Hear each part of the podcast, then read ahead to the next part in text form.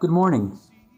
My name is Brother John Skrudinsky. I'm the pre novitiate director for the Missionary Servants of the Most Holy Trinity here in our formation house in Riverside, California.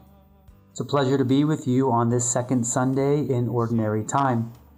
And for you who I have not seen in this new year, let me wish you a happy new year to you and your family. Let us pray. Almighty, ever living God, who govern all things, both in heaven and on earth, mercifully hear the pleading of your people, and bestow your peace on our times. Through our Lord Jesus Christ, your Son, who lives and reigns with you in the unity of the Holy Spirit, one God, forever and ever. Amen.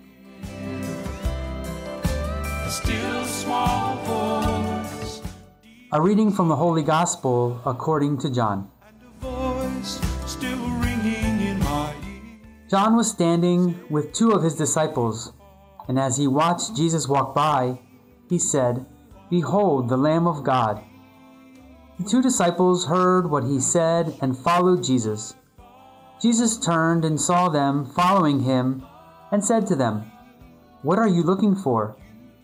They said to him, Rabbi, which translated means teacher. Where are you staying? He said to them, Come, and you will see. So they went and saw where Jesus was staying, and they stayed with him that day. It was about four in the afternoon. Andrew, the brother of Simon Peter, was one of the two who heard John and followed Jesus. He first found his own brother Simon and told him, We have found the Messiah, which is translated Christ. Then he brought him to Jesus. Jesus looked at him and said, You are Simon, the son of John. You will be called Cephas, which is translated Peter. The Gospel of the Lord.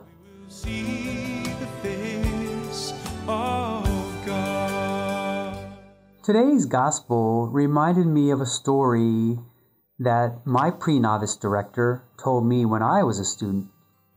And it's this There was a man who was walking in the woods, and it was getting cold and dark. It was actually even snowing a little bit, and he was in danger. He didn't know where he was, and he was lost. In fact, he was basically getting to the point where he was going to faint and possibly die on his own in the wilderness.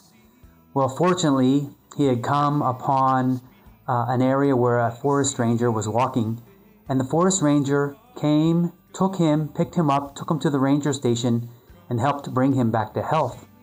When the man came to, the ranger asked him, Who are you, and what are you searching for? Well, later on, when they had a conversation about the incident, the ranger asked the man if there was anything else that he could do for him. And the man said, Come, stay with me, and every day that I wake up, ask me those two questions that you asked me in the forest Who are you, and what are you searching for? I thought of that story, which has stayed with me over the years, when I heard today's gospel and when Jesus turned and saw them following him and said to them, What are you looking for? It's a very important question. It was for those two who were following Jesus. It's an important question for us as we ask ourselves each day what are we searching for? What are we looking for in our lives, in our life of faith? Are we trying to search for Jesus and follow him in the ways that he wants to guide us? Again, it's a great and profound question. Certainly, the two men who were following Jesus, Andrew was one of them, they were looking for something. They were following John the Baptist, and they maybe hoped that he was the one. But when John the Baptist pointed to Jesus, in faith they followed him and wanted to find out more. It doesn't stop there, however.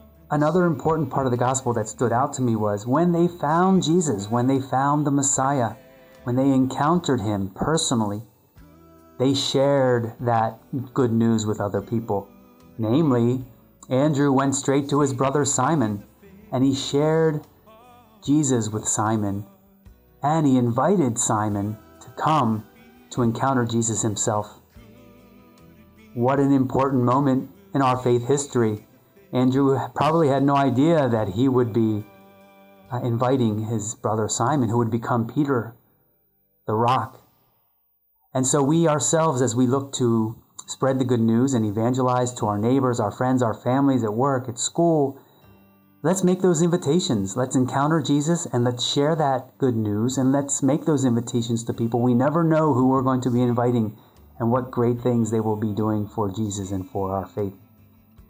So we give thanks. Uh, we continue searching and looking for that important piece of our faith in our life in Jesus and encountering Him, and we share it with others, inviting them to in, continue enjoy with us. Amen. Come and see, come and see this Jesus of Nazareth. Let us pray. Pour on us, O Lord, the Spirit of your love, and in your kindness make those you have nourished by this one heavenly bread, one in mind and heart, through Christ our Lord. Amen. Once again, my brothers and sisters, a blessed new year to you each. May we be filled with uh, happiness, with health, and love and kindness.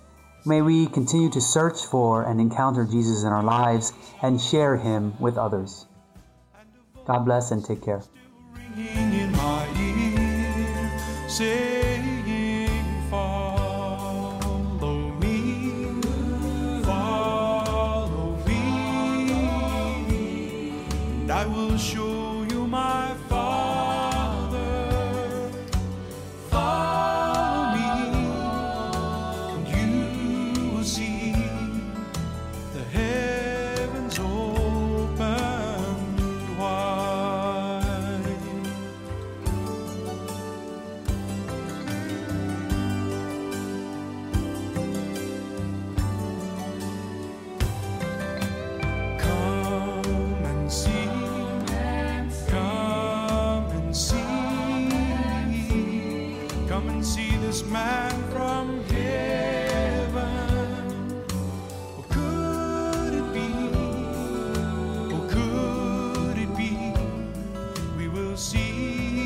Or